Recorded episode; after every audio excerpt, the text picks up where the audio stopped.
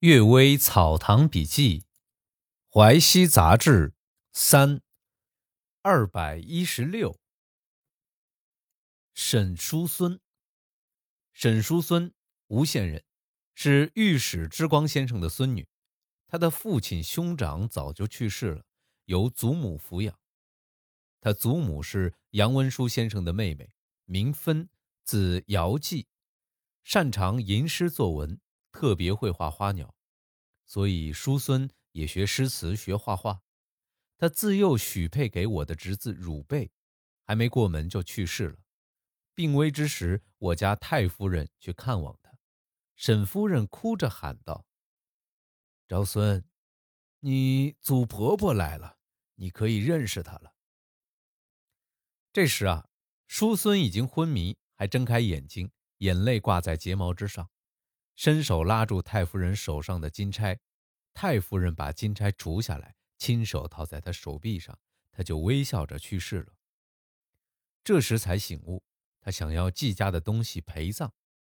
刚生病时，他自己知道不会好，就画了一幅画，包裹得很牢固，放在枕头旁边。问他是什么，他不肯回答。到这个时候，也醒悟到是留给太夫人的，打开一看。是一幅雨中兰花图，上面题着一首诗，说：“独坐写幽兰，图成只自看。莲渠空谷里，风雨不生寒。”原来他家庭成员之间有难言之隐，妨碍了按期出嫁，也是家庭内部矛盾的缘故，想为他买块地埋葬他。姚安公说：“，从理智上是不能这样做的，才停止葬他的想法。”后来，他的棺木搭乘运粮船回家乡，太夫人在梦中还恍惚见他哭着告别。第二个故事，鬼吃神盐。王锡侯说，曾经和用工都四晚上赶路，到怀镇西边，疲倦时休息一下，听到一个鬼远远的叫喊：“村里赛神会，有许多酒菜食物。”大家一起去吃一顿。其他许多鬼说：“神仙的酒席怎能靠近呢？你不要乱来。”叫喊的鬼说：“哪家兄弟争吵，叔侄互相倾轧，不祥的气数已经布满了大门院子了。这一家破落的征兆都显示出来，神仙也不来享用他家酒席了。你们赶快去，不要让人家抢先呢。”王锡侯向来大胆，就站起来看那些鬼往哪儿去。鬼魂逐渐靠近，系在树上的马匹都惊吓嘶叫。只见一团黑蒙蒙的黑气，转弯绕道过去了，也不知道是去哪一家。福气啊，以德行为基础，并非可以起神得道；灾祸因为罪恶积蓄而成，也并非可以起神消除。如果能做善事，即使不祭祀，神也会帮助。败坏道理，混乱纲常。却要硬要祭祀，以希图神灵保佑，难道神灵会受贿吗？第三个故事，侠鬼幻形。梁阔堂说，有位姓廖的太学生，哀悼他宠爱的姬妾忧郁不已，身心不舒服，就到别墅去消夏。别墅有个窗口对着清清的溪水，廖生就常常开窗望月。一天晚上。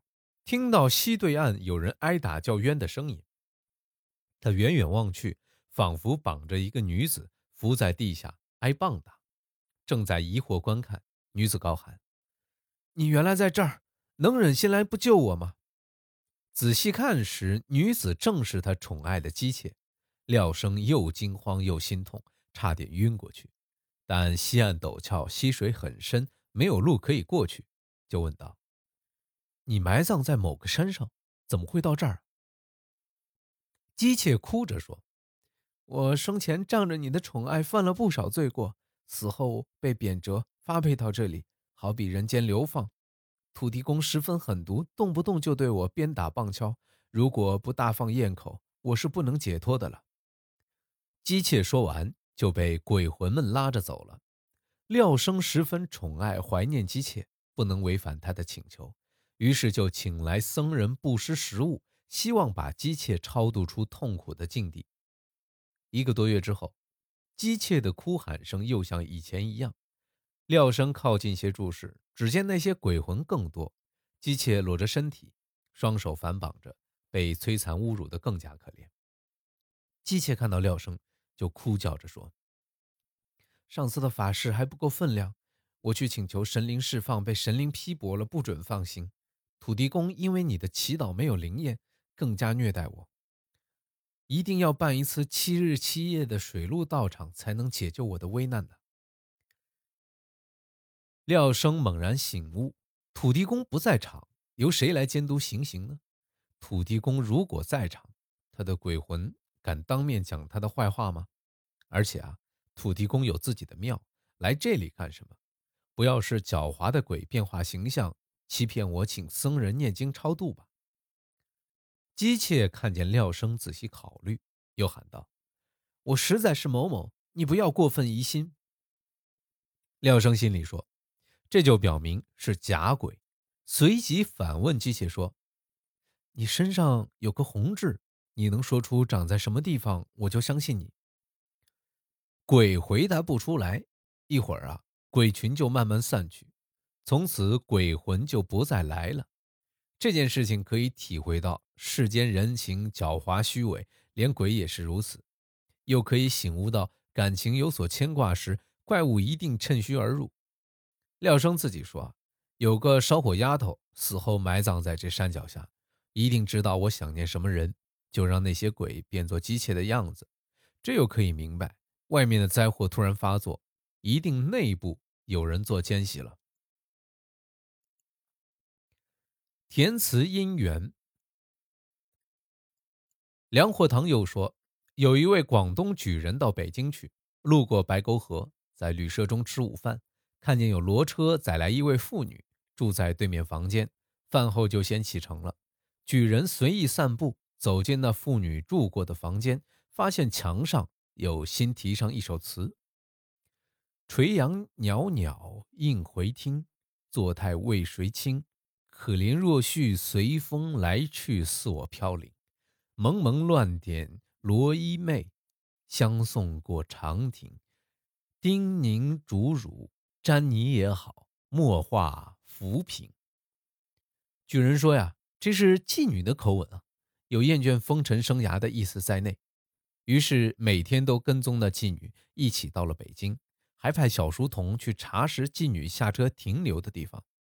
后来经过曲折的寻找，竟然把这个妓女收为侍妾。这两人不期而遇，偶然邂逅，因为一首小令作为传情的红叶。这真是所谓的前世姻缘了。猫，舅公陈德英老先生家里有个婢女，厌恶猫偷吃东西，见猫就打。猫只要听到婢女咳嗽说笑的声音，马上就逃走躲开。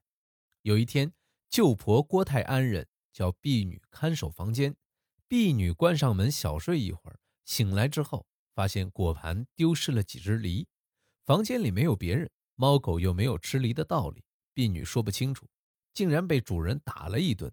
到了晚上，突然在灶堂里捡到那几只梨，十分奇怪。仔细检查之下，每只梨上都有猫的爪痕牙印。这时，婢女才醒悟，是猫故意把梨叨走，使婢女因为偷食梨的错误而受鞭打。野蜂毒虫有毒害人，这句话是可以相信的了。婢女很生气。想再打猫一顿，郭泰安人说：“绝对没有让你杀猫的道理。如果猫被你杀了，恐怕今后冤冤相报，不知道又出现什么妖怪变化。”这个婢女啊，从此不再打猫，猫见了这个婢女，也不再逃避了。感谢各位收听今天的《阅微草堂笔记》，么么哒。